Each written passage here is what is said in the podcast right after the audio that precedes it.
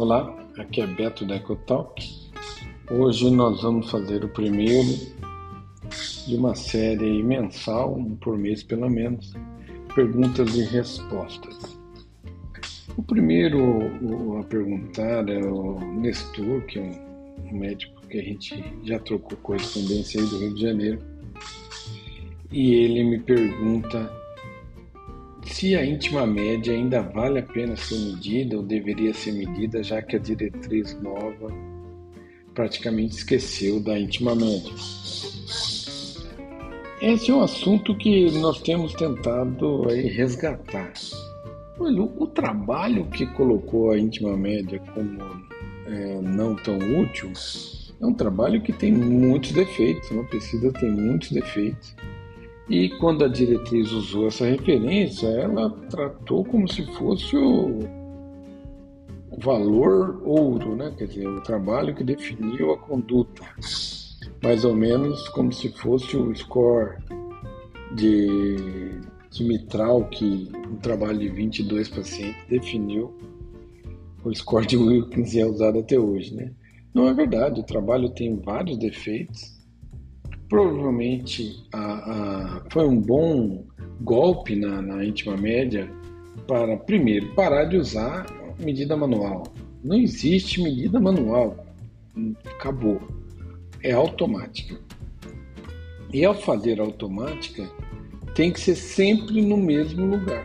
Então, 2 centímetros antes da bifurcação, na parede posterior. Esta medida é a que vale esta é que será replicada no próximo exame, daqui a um, dois anos.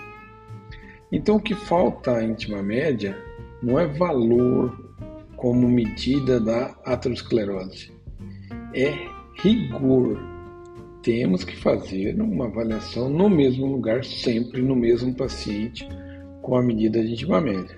Nós até desenvolvemos um software para medir a íntima.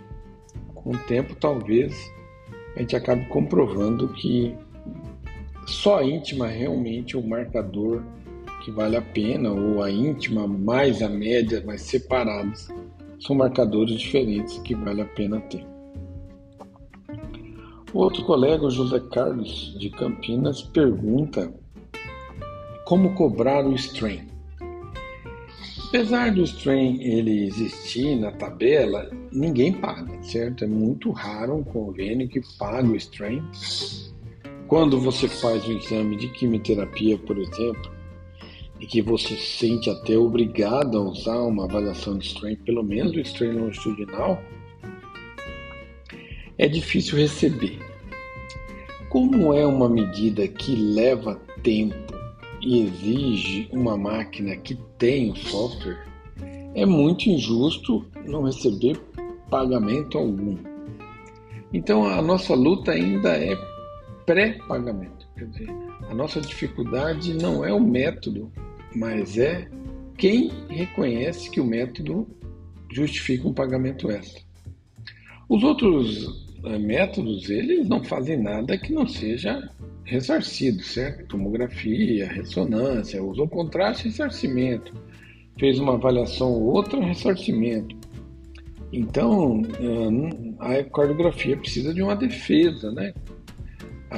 o departamento ele tem que se mobilizar, porque sem ressarcimento é complicado e já tem um tempo já, né? O primeiro livro de Strain que eu li foi em 1992.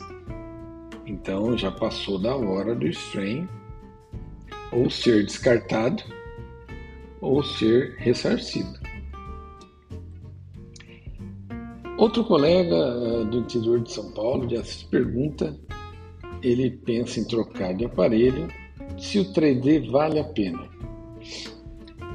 Nossa opinião expressada no blog algumas vezes é se você faz eco-stress em bicicleta em um volume razoável, 100 exames por mês, por exemplo, vale muito a pena ter um aparelho 3D GE. Estou falando especificamente do S9 ou S95, pois só a GE tem avaliação triplanar simultânea. As outras empresas poderiam ter essa avaliação triplanar, mas elas não têm. O motivo não sei dizer. A maioria das empresas, quando fala em 3D, ela se empolga mais com o transesofágio, que na prática serve apenas para procedimentos de intervenção, que são 1% dos procedimentos de ecocardiografia, ou um 3D para ver a mitral, se o escalope é 1, 2 ou 3 que está com prolapso. Um uso claramente pouco é, utilizado para o paciente, quer dizer, o paciente mesmo não tem benefício. O exame que não tem benefício para o paciente nem para o médico é, dificilmente vai se justificar financeiramente.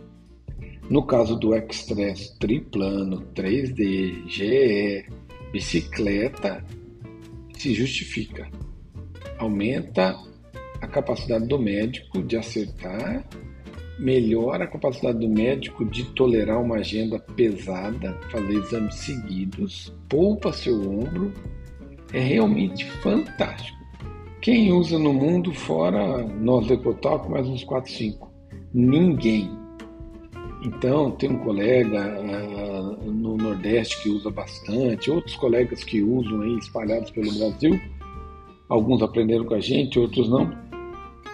Mas são poucos que entenderam que ter um aparelho 3D para ecostress é um avanço fantástico em renda e qualidade de vida.